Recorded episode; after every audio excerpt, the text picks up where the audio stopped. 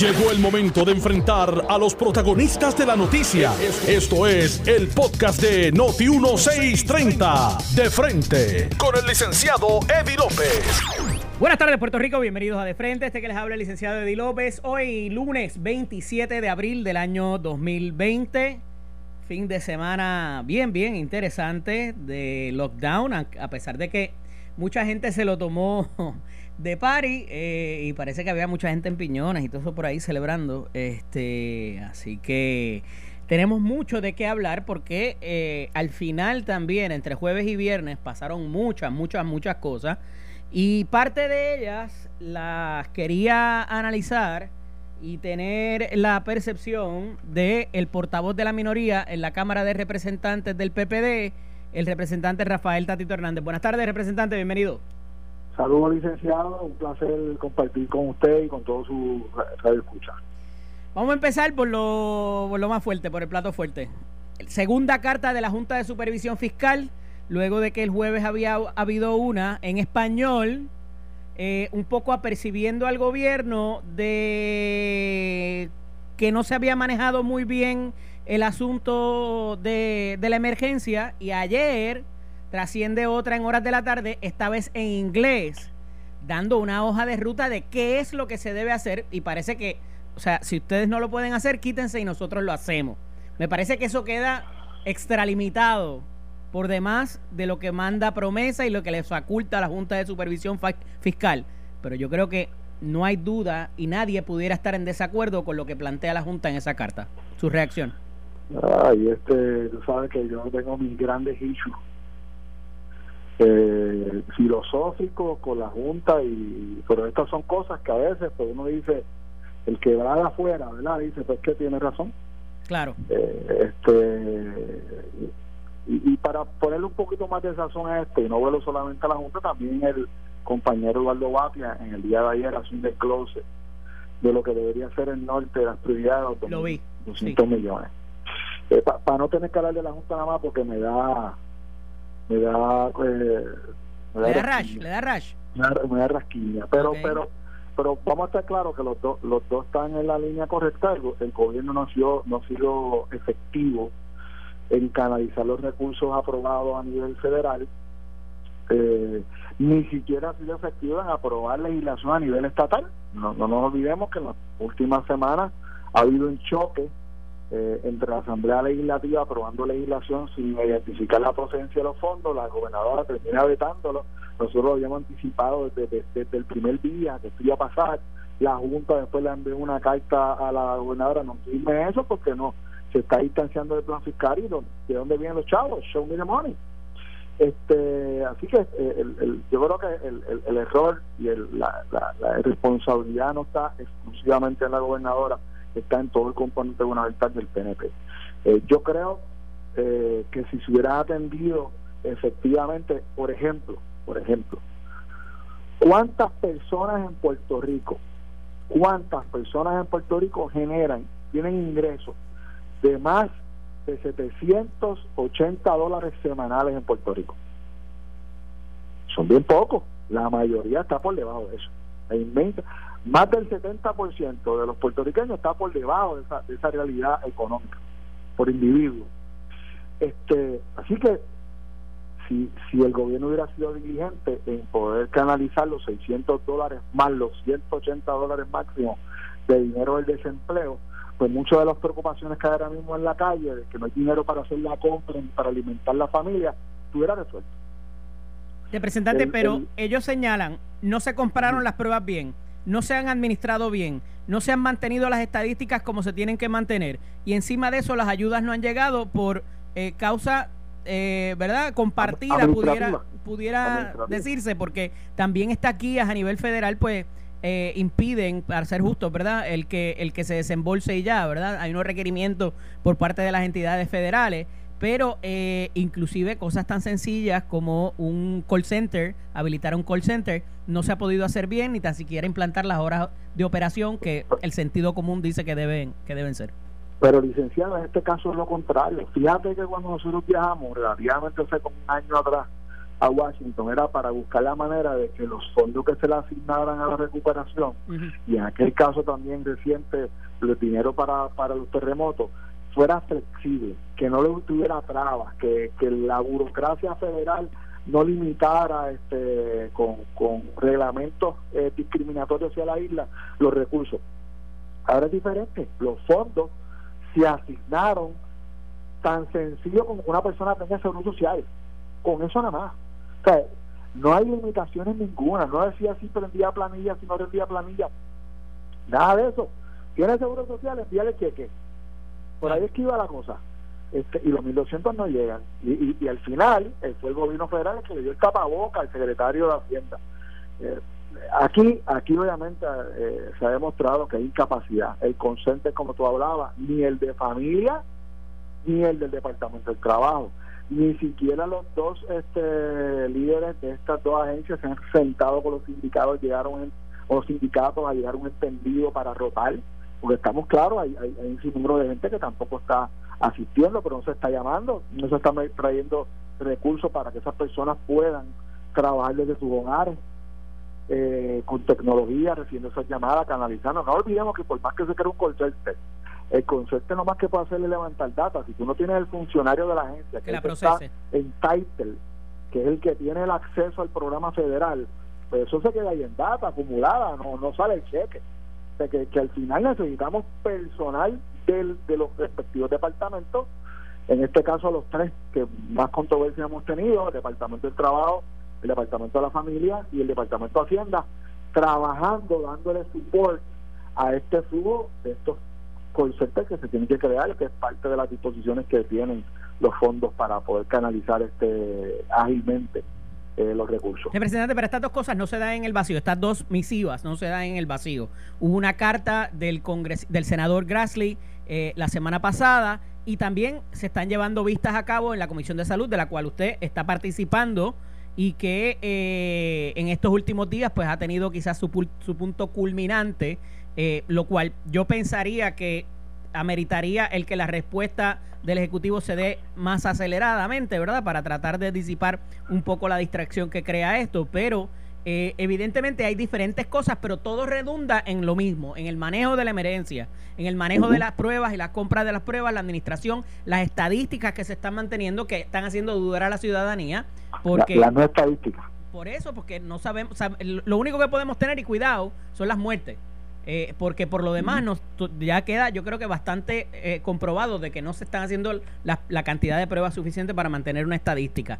Pero evidentemente, o sea, aquí hay como que un detonante o algo adicional que debería políticamente motivar a, a, que esa respuesta del Ejecutivo eh, sea más, más ágil, ¿no? Y no está pasando. ¿A qué usted acredita esto sabiendo que están cogiendo agua llevan tres semanas cogiendo agua con el asunto de la compra de pruebas y todavía familia, el Departamento del Trabajo y Hacienda tienen los traspiés para poder hacer llegar las ayudas. Esa, la, la contestación no tiene que ver con política ni con visión filosófica, tiene que ver con capacidad administrativa. Eh, olvidándonos que desde qué partidos son los que están, y eso vamos a un lado un momentito, el gabinete de la gobernadora no es un gabinete que top notch, no un gabinete que está al nivel del momento histórico.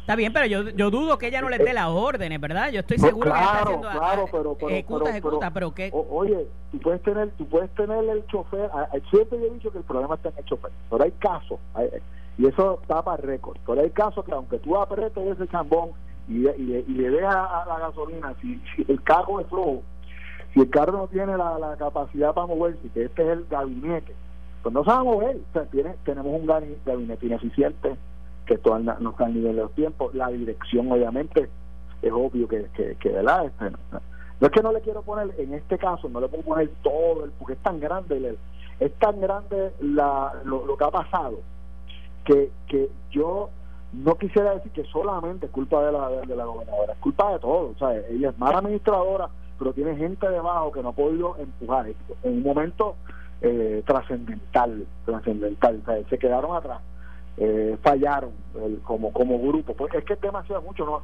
mira, los 1.200 dólares ya hay estado que le está recibiendo, aquí no ha llegado nadie. El, el, dinero de, de, familia, eso está completamente detenido. Detenido. La gente ni siquiera puede solicitar. Tan sencillo como solicitar. Eh, yo lo hago para que todo el mundo haga el ejercicio de llamar al departamento de Hacienda. No hay acceso, no hay acceso para tú poder por lo menos comunicar este eh, el, solicitarle a la, entidad el que está reclamando tu derecho. Y en el caso del trabajo, ni se diga, este, tú llamas y a veces puede estar día. Representante, yo recuerdo hace un, hace un corto tiempo, no hace mucho tiempo, eh, donde un amigo mutuo eh, teníamos una conversación a los efectos de los presidentes de los cuerpos, inclusive cuando las agencias de gobierno o un secretario no ejecutaba, los llamaban a capítulo y los sentaban en la latita de galletas. ¿Eso pudiera ser una opción para hacer que esto se mueva? Yo creo que es la opción. Yo creo que ¿Le haría una, una exhortación usted a los presidentes de los cuerpos a esos efectos? Aquí cruzamos a lo, al, poder de, eh, y la responsabilidad que tiene la Asamblea Legislativa de fiscalizar. Más allá ahora de la llamada para evitar las controversias, este, yo creo que el proceso tiene que ser público. Eh, vistas públicas por parte de la comisión, traer a las partes sin ningún tipo de agenda, de, sencillamente venimos para usted rinda cuenta aquí. El secretario de Hacienda explica qué ha pasado y, lo hace a través de la Comisión de Hacienda, que son los que tienen el, el, el, grupo de legisladores que atienden el tema. Y traes a la persona este de familia y lo atiendes a través de la comisión que tenga jurisdicción y traes a la persona este obviamente de salud a que, a que explique cuál cómo están corriendo los procesos. Fíjate que no estoy hablando ahora de, la, de, las controversias de corrupción y nada de eso. Estoy hablando estrictamente administrativo. Rinda cuenta dónde usted está, qué está haciendo. este Un tipo de interpelación. Un tipo de interpelación. Ya el mecanismo está está dispuesto en ley para eso. Eh, eh, jurisdicción. interpelación, nosotros hoy, es así ya un poquito, eso es un, nivel un poquito más alto. Porque la interpelación va obviamente en, un proceso donde es una sesión total. Nosotros radicamos la delegación del Partido Popular, dándole seguimiento a un planteamiento que hiciera el día de ayer el presidente del partido, eh, Aníbal José Torres, de que la, gobernadora contestara hoy, porque hoy es 27 de abril, hoy se vence el término para contestar la carta de Grassley, que no la conteste por escrito a través de AFAF, como típicamente que lo deleguen, esto es indelegable, que conteste ella, y que radicamos primero una resolución para exigirle a la gobernadora que conteste, que conteste, que le dé cara a la, al país, que le conteste directamente a la prensa, que, que obviamente cumpla con, con, con contestar preguntas y al, y al, y al culminar, y al culminar el proceso, este eh, esté lista al escrutinio obviamente de, la prensa local. Bueno, representante, yo creo que usted puede estar de acuerdo conmigo en que en esa carta hay asuntos que se preguntan que no son contestables. Bueno, pero pero pero que lo diga para récord. Que lo diga para récord que no que no se pueden que no se pueden Bueno, lo que pasa es que cuál va a ser la próxima pregunta entonces. ¿Por qué no es contestable? Yo, creo yo creo aquí que es, es ineludible el hecho. El hecho de que la carta de la carta de la carta está dirigida está dirigida a, a la gobernadora. Vamos a empezar a ubicar eso. La carta está dirigida a la gobernadora no está dirigida a unos funcionarios después que conteste después que conteste si no contesta pues entonces nosotros dedicamos otra resolución para ver si es verdad que esta mayoría del PNP está dispuesto a limpiar la costra, la construcción y la falta de transparencia y rendición de cuentas de, los últimos tres años y que citen a la gobernadora a, una interpelación aquí, al cuerpo donde todos podemos preguntar. O sea, ustedes estarían cucando al monstruo para que la cosa de eh, primarista de Pierluisi y, y Wanda Vázquez eh, pues se mueva y, se destruyan entre ellos. Bueno, no, aquí estamos hablando de una cosa de Cámara, o sea, aquí estamos hablando de una cosa de Senado, o sea, ya aquí este segundo emplazamiento es para ver si, si, esta, si esta legislatura va a continuar con este patrón de los primeros tres años de eh, con su inacción ser cómplice. Y, yo creo que la gente no escuche y aclare esto. En los primeros tres años se dieron mil controversias y no se dio una sola investigación. Es precisamente en enero en adelante que se dan dos investigaciones de la Cámara. De repente le llegó el espíritu de la rendición de cuentas y la fiscalización con, con la controversia de los de los suministros del sur y con la segunda controversia, obviamente con el tema de salud, eh, los contratos y las compras, que, que una dirigida por, por, por el portavoz de la mayoría y otra por el representante de San Juan. Es, es, es una realidad, es un hecho, de que aquí esto está matizado por la primaria. Si es, eh, por eso es que nosotros estamos haciendo un reclamo para que traigan al compay de Jennifer. ¿Por qué no traen al compay a Juan Maldonado? Ah, porque es pana de los de la Cámara y está en la está en la campaña de Pedro Pierluisi. Eso es lo que está pasando. De lo que yo de lo que yo recuerdo en la cámara no lo querían mucho pero bueno. Bueno pues, pues que lo eh, traigan representante en, en, otro aspecto porque nos quedan unos pocos minutitos y quería tener también eh, usted abiertamente verdad se conoce que es pro business eh, usted está a favor de los negocios de la libre empresa y a los efectos hay sectores muy poderosos de la empresa privada que han estado aduciendo a que tienen los protocolos en juego y están listos para poder abrir escalonadamente los negocios. ¿Cuál es su posición a los efectos, considerando todo el asunto que tenemos y la incertidumbre en cuanto a estadísticas de contagio y demás? Mira, yo este yo creo que ya es hora que se dé eh, una proyección con, con un liderato claro por parte de la gobernadora, que ha creado dos comités que están chocando uno con el otro, que concilie la información y que le dé paso a una apertura organizada. Claro que necesitamos primero... ¿Están listos esos empresarios, según su señoría? ¿Perdón? ¿Están listos esos empresarios? Yo creo que el sector económico del país está listo hace rato. O sea, yo creo lo que pasa es que hay que tener mesura, hay que tener controles, ¿verdad? Hay que establecer... Fíjate cuando comenzaron los, los, los procesos en los supermercados no estaba tan afinado como está hoy, no había distanciamiento, no había, no había no habían eh, cintas marcando los seis pies en el piso, no, no había una persona limpiando los carritos. ¿sabes? E, esto, esto fue, esto fue gradual. Yo me acuerdo la primera vez que fui a hacer compra con mi hija, iba corriendo de gondola en gondola para evitar una persona que estaba estornudando ahí en el, el supermercado, para evitar que no se me pegara. la, dinámica, la dinámica es eh, esto no se puede dar eh, sin controles, porque puede ocurrir lo que ha ocurrido, y a mí lo, lo, más que me choca es lo que ocurrió en Filadelfia en 1918, que salieron todos a celebrar en una marcha 70 mil personas y después se murieron 4.500. O sea, yo creo que Puerto Rico está listo para empezar a abrir, está listo. Hay que hacerlo de forma organizada, conciliado, con un plan verdadero, con unos pasos claros, porque si no, a largo plazo lo vamos a sentir.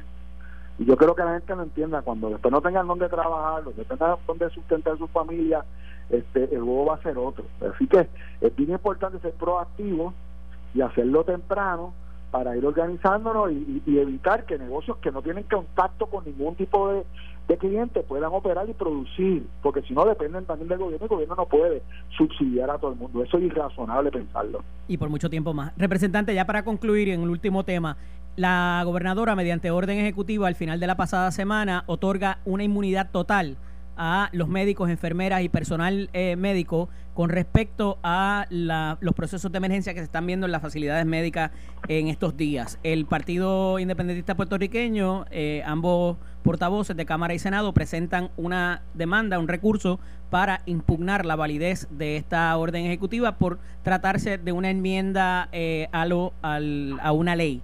Eh, ¿Planean o planifican ustedes participar de la misma? ¿Lo están, eh, están, eh, lo han considerado? ¿En qué etapa están en cuanto a eso? Licenciado, y esta, este, debo considerar que en derecho tengo mixed feelings con el, con la demanda. Te voy a explicar por qué. Este, aunque considero que es una imprudencia de parte de la gobernadora eh, el, planteamiento de eh, controlar el Estado de Derecho eh, con órdenes y con estatutos y con órdenes ejecutivas y con y, hacer obviamente de, tirana. Aníbal Acevedo lo criticaban por eso en el 2005. Sí, sí, sí, aunque considero, yo creo, y, obviamente esto está matizado que el día que lo radique es el día que está el día que lo que lo que la prueba es el día que está segundo Rodríguez Quiriquiri deponiendo y esto obviamente se ve que es un mensaje a los médicos para sentir que de alguna manera u otra están protegidos. Pero la, la orden ejecutiva de, la de la gobernadora no protege de lo más mínimo y ni le da ni le da este inmunidad de algún asunto penal criminal a ningún médico. Vamos a empezar por ahí. Es asunto obviamente desde de punto de vista civilista. Este yo creo que de verdad que esto debería ser académico si la Asamblea Legislativa radica una medida. Yo creo que esto es algo que, que, fuera de todo, y, por eso es que tengo mis feelings, porque yo sé que la gobernadora lo hizo por otras razones, pero a veces eh, hay que entender eh, que eh, toda esta gente están, están haciendo un trabajo este, y tampoco lo podemos este, eh, sacrificar desde el punto de vista que se queden en su casa. Hay que documentar y darle una flexibilidad para que den los servicios. Y yo creo que deberían, tanto a las facilidades como a los médicos, hace tiempo lo había lo, habíamos este ponderado aquí en la delegación, este debería entonces haber algún tipo de inmunidad. ¿Tienen standing los, eh, los compañeros del Partido Independiente puertorriqueño sin que participen los presidentes de los cuerpos en representación de los mismos? Eso está eso está atendido. Ellos pueden, los, eh, los, presidentes de los pueblos pueden hacer un planteamiento si entran en la demanda. Por eso. De decir que ellos son los que representan. Pero si no entran en la demanda, la legitimidad la tiene. Pero, vamos a aclarar, la legitimidad la tiene cualquier miembro de, de eh, la Asamblea Legislativa. pero en, cuanto se le usurpe sus prerrogativas. Claro, eh, ahora, ahora, si entran la delegación de mayoría dirigidas por el presidente, y eso nos pasó a nosotros, una de nuestras demandas este, contra la Junta, la demanda que va a prevalecer es la demanda del cuerpo porque eso está resuelto, a menos que la demanda se distancie de los planteamientos que está haciendo la mayoría y, puedes pedir intervención o radicar una demanda nueva, que fue el caso de nosotros con la demanda que llegó hasta el Tribunal Supremo, que radicamos el, si no me equivoco, fue el el 25 de julio del 2018, por ahí, que terminó pasando por Boston y llegó hasta el, hasta, el, Supremo. Claro. Representante, agradecido por poder eh, dialogar con usted un ratito. A la de siempre. Cómo no. Era el representante Tatito Hernández, portavoz de la minoría del Partido Popular Democrático en la Cámara de Representantes. Cuando regresemos de la pausa, hablamos con el licenciado Raúl Márquez. Vamos a la pausa, regresamos en breve. Estás escuchando el podcast de Noti1, de frente, con el licenciado Eddie López. Estamos de regreso aquí en De Frente, este que les habla el licenciado Eddie López. Estuvimos hablando en el primer segmento con el portavoz de la minoría en la Cámara de Representantes, el representante Rafael Tatito Hernández. Escuchábamos en la pausa varias entrevistas y usualmente no entro al contenido de los compañeros, ¿verdad? Y esto no es, no, no, no, no es una crítica eh, ni, ni, un comentario inclusive a, a, sus entrevistas. Este, lo único que sí voy a decir es que hay que ser consistente. Y si la semana pasada no aparecieron para criticar o denunciar otro evento porque era un conocido o un amigo o un correligionario, es bien acomodaticio que esta semana sí aparezcan para denunciar. Hay que denunciar lo que es denunciable, sea quien sea y cuando sea. No cuando se trate de una posición cómoda porque no le hace mella o daño a alguien que uno conoce o con el cual ha compartido. Ahí es que se miden los verdaderos líderes y si es alguien que quiere servirle al país desde una posición electa, se espera aún más. Por la línea telefónica tengo al compañero licenciado Raúl Márquez. Buenas tardes, Raúl, bienvenido. Buenas tardes, Eddie, saludos y saludos a todos los que nos escuchan. ¿Todo bien? ¿Qué pasó por allá? Estamos bien. Eh, todavía no han empezado las sesiones, pero estamos listos para que empiece la sesión de Cámara y de Senado de la tarde de hoy. Mira, eh, ahí en las redes sociales ayer eh, trasciende una encuesta o un tipo sondeo que se llevó a cabo por una página de los correligionarios o los seguidores del bando de Pedro Pierluisi, eh, ¿verdad? Porque por los posts que hay contenidos ahí y el, el contenido es un editorial de esa campaña y Pedro Pierluisi ahí como que se cogió un golpecito. Cuéntame. Bueno, Eddie, no, no es secreto que yo soy parte del equipo de campaña de la gobernadora como director de plataforma, ¿verdad? Así que muchos no, de, la de, de Charlie Delgado vas a hacer. claro. muchos dirán por ahí que yo voy a estar eh, prejuiciado o parcializado con la campaña de la gobernadora. En efecto, lo estoy. Pero mira, te quiero traer unos elementos que deben. ¿Pero por qué tú me dices eso? ¿Tú fuiste el que mandaste a publicar eso? No, yo no lo mandé a publicar, eso no es mi trabajo en la campaña, ah, es, distinto a mi trabajo. Eh, además de que no tengo ninguna autoridad para publicar un sondeo en la página de una página que controla la campaña de Pedro Pierluisi, ¿verdad? Eh, para que los amigos puedan, ¿verdad? Accesarlo quizás, ¿cuál es el... cuál es dónde, dónde pueden ir a buscarlo? A Noti PNP. Noti PNP. Noti PNP, claro. Eh, y, y, yo pensando que era una página del partido, porque claro está confunde con el nombre, le, había dado like, es más, todavía tiene like de mi parte. Eh, pueden ir allí a verla. eh, y a ver todos los posts que pone esa página y van a fácilmente identificar que es una página controlada por la campaña o el bando que apoya a Pedro Pierluisi. Pues hay un detalle, ¿verdad? No se trata de una encuesta, se trata de un sondeo. ¿Por qué? Porque una encuesta tiene eh, margen de error una, base científica de una muestra, ¿verdad? y, es más confiable versus un sondeo donde van a entrar a votar todos los que hayan tenido acceso a la página, tengan la oportunidad de ver el anuncio, etcétera, es distinto, ¿verdad? Y no tiene una base científica. Pero la verdad es que votaron 20.700 personas o 21.700 personas en ese sondeo y, y para sorpresa me imagino yo que de las mismas personas que administran la página Wanda Vázquez le gana por 11% el sondeo a, Pedro Pierluisi, 11 o 12%. 12, 12. 56 a 44 que, puede sorprender a cualquiera el resultado, ¿verdad? Pero mayor sorpresa debe ocasionar entre los que hicieron el sondeo, porque esos deben estar orquestados, organizados para de alguna forma inclinar el resultado a favor de Pedro, y eso fue lo más que pudieron inclinar. ¿Y tú consideras que esa, esa diferencia es real? ¿Está así de abierto? Mira, es que de nuevo, es un sondeo, no hay una base científica, podemos verlo como una herramienta de trabajo, pero eh, no, no eh, le puedes atribuir todas las cualidades que tal vez le puedes dar a una encuesta. Y aún así, una encuesta es una, una foto de un momento específico, ¿verdad? Eh, y no son números en los que uno pueda recostarse, confiarse o pensar que, que, que hasta ahí llega. ¿no? Son instrumentos de trabajo que uno mira y te dicen ciertos mensajes en el análisis y hay que tomarlo como una herramienta y con ese propósito. Pero la verdadera encuesta es el día de, la elección o el día de la primaria. Claro, no bueno, pero más o menos uno va viendo lo que está pasando en el país y si dada la situación difícil que ha tenido la gobernadora en días recientes eh, y con las vistas en la Cámara de Representantes y todo lo demás que ha estado bajo fuego tiene una distancia, una diferencia tan holgada, pues eso te debe decir mucho.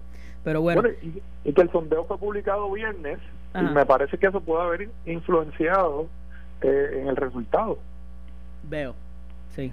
Mira, eh, la comisionada residente anuncia ayer una alternativa que no es nueva, lo había propuesto ya el ex, el ex eh, gobernador Acevedo Vilá, para que el Congreso, mediante estos fondos de ayuda a los estados, pudiera apropiarse, pudiera comprar nuestra deuda eh, para propósitos de el rescate.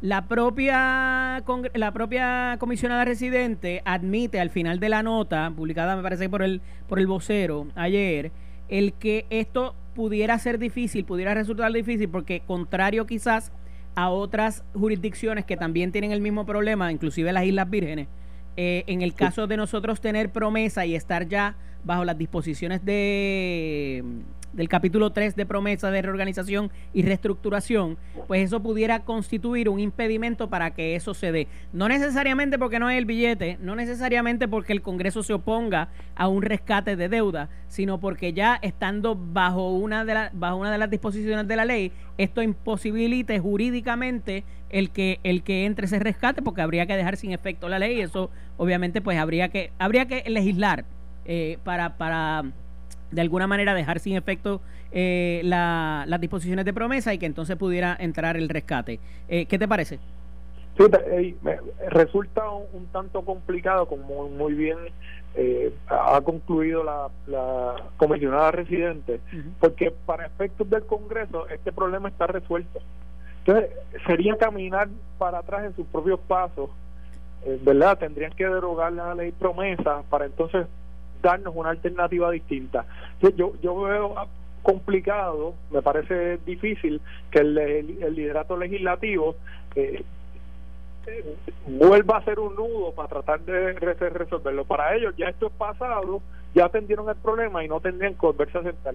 Lo que sí me llama la atención es que eh, la propuesta de la comisionada es inconsistente con la propuesta de su compañero Papeleta, quien fue uno de los proponentes de promesa, ¿verdad?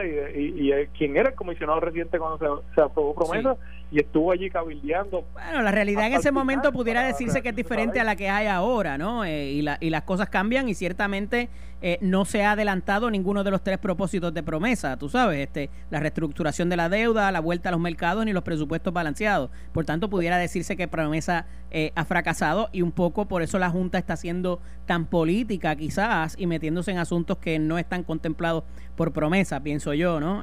pero a los efectos, pues obviamente obviamente esto va a ser muy difícil porque particularmente el liderato republicano ha estado muy renuente a decir, sí, vamos a rescatar personas que fueron fiscalmente, eh, ¿verdad?, eh, irresponsables.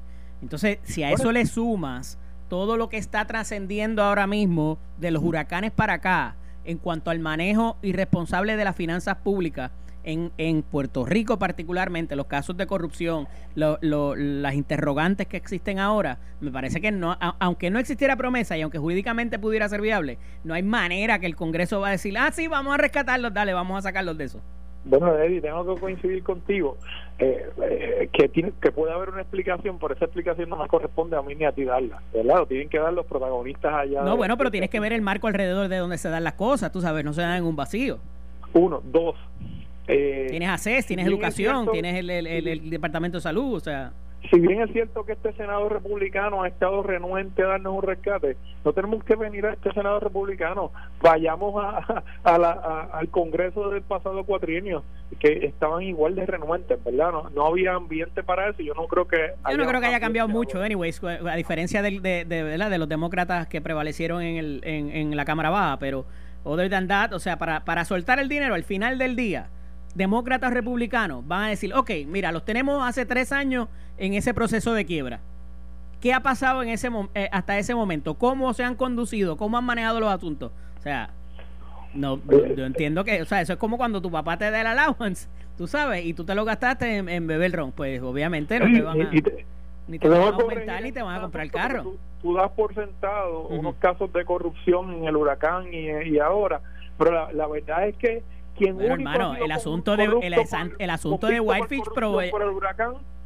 el asunto de Whitefish produjo vistas públicas en la eh, cámara. Tú, sabes, el asunto de los de los vagones no quedó resuelto. el asunto de la Guardia Nacional no quedó resuelto. No puedes tener memoria corta, brother. No, Eddie, tú puedes decir todos los chismes que quieras decir. no, no, no son chismes, son cosas que nunca hubo un acto de corrupción En efecto, no se puede concluir, Raúl. Quedaron inconclusos y faltan respuestas y por eso es que la gobernadora la tienen la tienen ah, eh, eh, eh, requiriéndoles esa respuesta. Esos quedaron inconclusos y quedaron sin respuesta, pero ¿cómo, ¿cómo fue que fueron procesados los funcionarios de FEMA en el Tribunal Federal y fueron convictos? Porque si hubiese habido algo más, yo te aseguro a ti que hubiesen procesado a esas personas también. Ok, pero ¿qué tiene que ver eso? Si era el movimiento de vagones lo que se estaba eh, eh, pidiendo en ese momento, o la contratación en tiempo de emergencia, es el mismo, es el mismo el andamiaje. Tú estás levantando unos alegados casos de corrupción que no existen. Pues claro que no existen si nunca los investigaron. ¿Cómo van a existir? Ese es mi, punto. y lo que te estoy diciendo es que los federales se metieron a investigar, investigaron y a lo que cogieron. Ellos investigaron una parte, pero no lo investigaron todo, Raúl. ¿Sabes que le estaban requiriendo cuando, la, cuando la gobernadora era secretaria de justicia?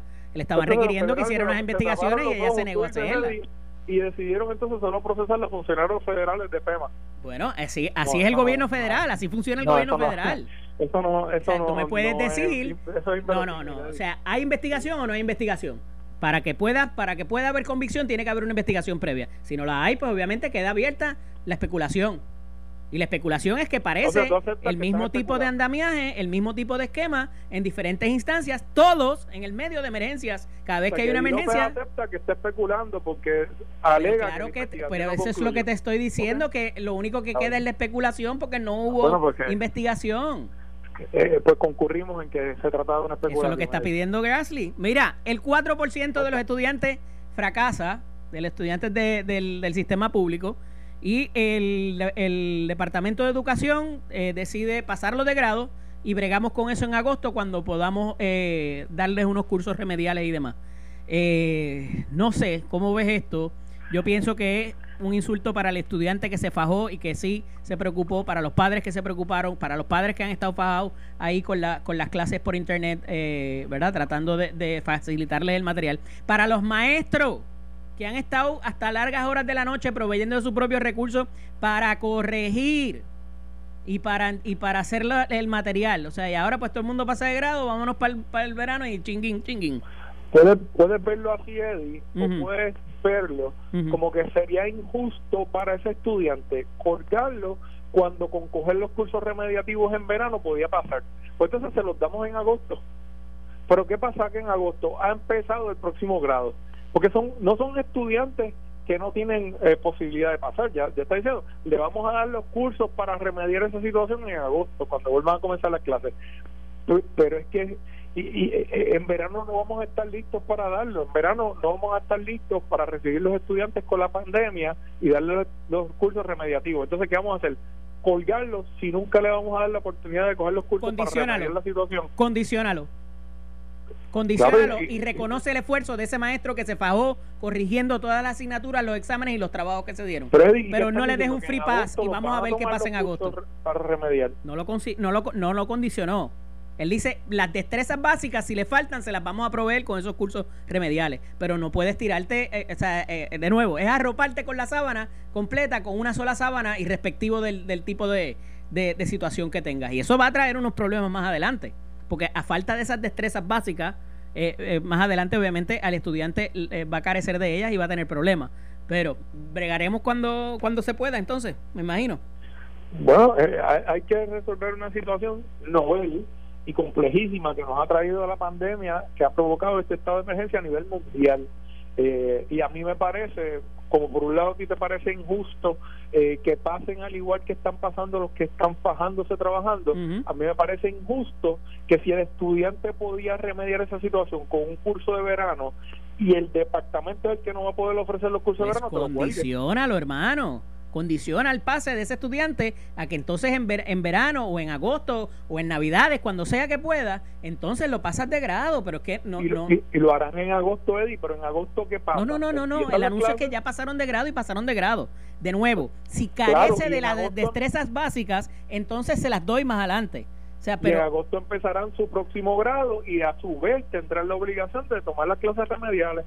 Pero las clases remediales son para las, las destrezas básicas que tienen que tener para X grado, no para pasar el grado, porque no trabajaron, porque no hicieron el esfuerzo, porque nadie se ocupó. O sea, son muchos factores.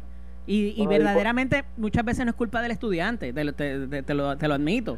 Pero me parece que no es justo para ese papá que sí se fajó, para ese estudiante que sí se fajó, para ese maestro que estuvo ahí corrigiendo y tratando de impartir la enseñanza. y los estudiantes, ¿y a ti te parece justo que los estudiantes y los padres que no tienen la capacidad de darle a ese estudiante las clases remediales en sus casas, y que con esas clases pudieron haber pasado de grado se cuelguen. A ti te pasan de... Si no hubiese habido pandemia y ellos tenían que coger las clases remediales, ¿qué hubiese pasado? ¿Qué hubiese, ajá, ¿Y te pasaban de grado? No, tenías que esperar, tenías, que esperar a que pasara el verano, entonces te pasó de grado. Claro, pero es que estamos hablando de que el verano no va a existir y no hay alternativa. Y probablemente agosto tampoco, en términos de, poder eh, llevar a cabo los trabajos. Pero nada, eh, yo creo que te queda más que claro. Háblame de los comedores. ¿Qué hacemos con los comedores? Tú y yo hemos hablado de eso bastante. Mira, eh, los, los municipios, la comida en los comedores, lo primero que quiero aclarar es que no se está pudriendo, ni está perdiendo, ni está cogiendo colgojos, como hay gente por ahí diciendo en las redes.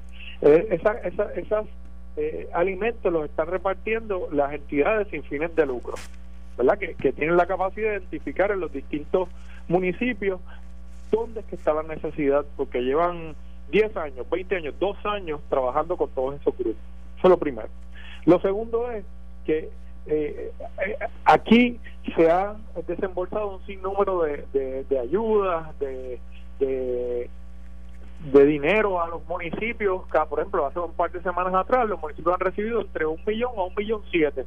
100 millones de dólares repartidos entre los municipios. Pues mira, ¿sabes qué? Yo he visto alcaldes como Yanis Irizarri en Aguadilla repartiendo compras. Yo he visto alcaldes como Gabriel Hernández en Camoy que ha comprado la cosecha de los agricultores y la reparte entre entre los ciudadanos pero ¿qué tiene que ver eso con los comedores? repartiendo el muerto. ¿Qué tiene que, ver eso con los comedores? La campaña después, los comedores de los niños que no, tienen que comer. De campaña, tú me perdonas, pero yo estoy hablando de campaña. Estás hablando de campaña porque estás reconociendo lo que están haciendo esta gente, que ya son electos. por nada. Háblame de los comedores, de los niños que no tienen que comer, que son dos comidas básicas las hacían allí. para que el dinero llegue a los lugares donde hay necesidad. El dinero no, la comida. Por otro lado, Eddie, esos mismos estudiantes de los que tú hablas, durante el mes de Navidad, ¿dónde comen? Durante julio, ¿dónde comen? Durante Semana Santa, ¿dónde comen? Pues mira, son estas entidades sin fines de lucro las que los alimentan. Pues en, en, par de semanas, ¿cuánto dura la Navidad? ¿Cuánto dura el verano? ¿Cuánto dura la, Semana Santa? Pues, Oye, no es lo mismo un semestre completo. Las entidades y los municipios ahora mismo tienen los recursos, la comida o el dinero para poder dar esa comida donde falta. ¿No puedes hacer un tipo de comedor social? Yo estoy clarísimo, estoy clarísimo. Yo estoy clarísimo que no lo puedes hacer para afuera de que no sean estudiantes porque el dinero que llega federal para eso es para los niños. Pero para los pobres, para los propios niños que vayan dos veces al, al, día a la, a la escuela, tipo servicarro y recojan su, su desayuno y su almuerzo. Y, y yo te acabo de decir que esa comida se está supliendo por conducto de los municipios que han sido asignados recursos adicionales. Sí, pero te estoy hablando de, los comedores. La Junta envió una comunicación hace dos semanas diciendo, Puerto Rico, diciendo que tiene... Sí, pero es una ley federal y tienes que usarlo. es que la Junta no gobierna Puerto Rico. Olvídate que lo diga el Papa, mano. Olvídate quién lo dijo. Tienes una ley federal que el dinero, el dinero es para usarse, si no lo pierde. Y tiene, y tiene gente que no tiene para comer vamos a hacer con muchos estados y vamos a conformar en los comedores un punto de, de, propagación del COVID. ¿verdad? Esto que ha estado controlado, pues vamos a aglomerar. Eso es lo que dicen las empleadas, algunas empleadas de comedores, que ellas no se quieren contagiar y que por eso no quieren cocinar. Sin tener, no te estamos hablando de tener los niños en el comedor. Pero estamos hablando de preparar la comida y repartirla. De estar haciendo campaña política, a todos los que están haciendo campaña política con eso, yo lo reto. Es campaña política, chicos, que están los recursos, está la comida, están los empleados, y los empleados no quieren trabajar. Lo que hay que hacer. Está la comida, están los recursos, y los empleados no quieren trabajar y no quieren darle el servicio a los niños. Ese es el bottom line, brother. Eddie, cuando esos comedores se conviertan en centros no tienen que convertirse en centros ninguno. los, los fast foods los fast foods están funcionando y no se ha contagiado nadie. La mayoría de los restaurantes están entregando por Uber Eats o para Pico igual puedes hacer el comedor. no tienes que tener a la gente en el comedor. Y López un comedor escolar. No, tienes que tener a la gente en el comedor solamente las empleadas no tiene el diseño ni tiene los recursos para repartir la comida como un fast food es de otra forma. Ah, no. ah, no. Claro. No, no, y ahora puede servir en containers. que el fast food y el comedor tienen la misma Todo el mundo se ha reinventado. Los bancos, las farmacias, los supermercados, pero el comedor no se puede. Se me acaba el tiempo. Hablamos el miércoles. Cuídate. cóllame, el licenciado Raúl Márquez. Esto fue el podcast de Noti1630. De frente. Con el licenciado Eddie López. Dale play a tu podcast favorito a través de Apple Podcasts, Spotify, Google Podcasts, Stitcher y notiuno.com.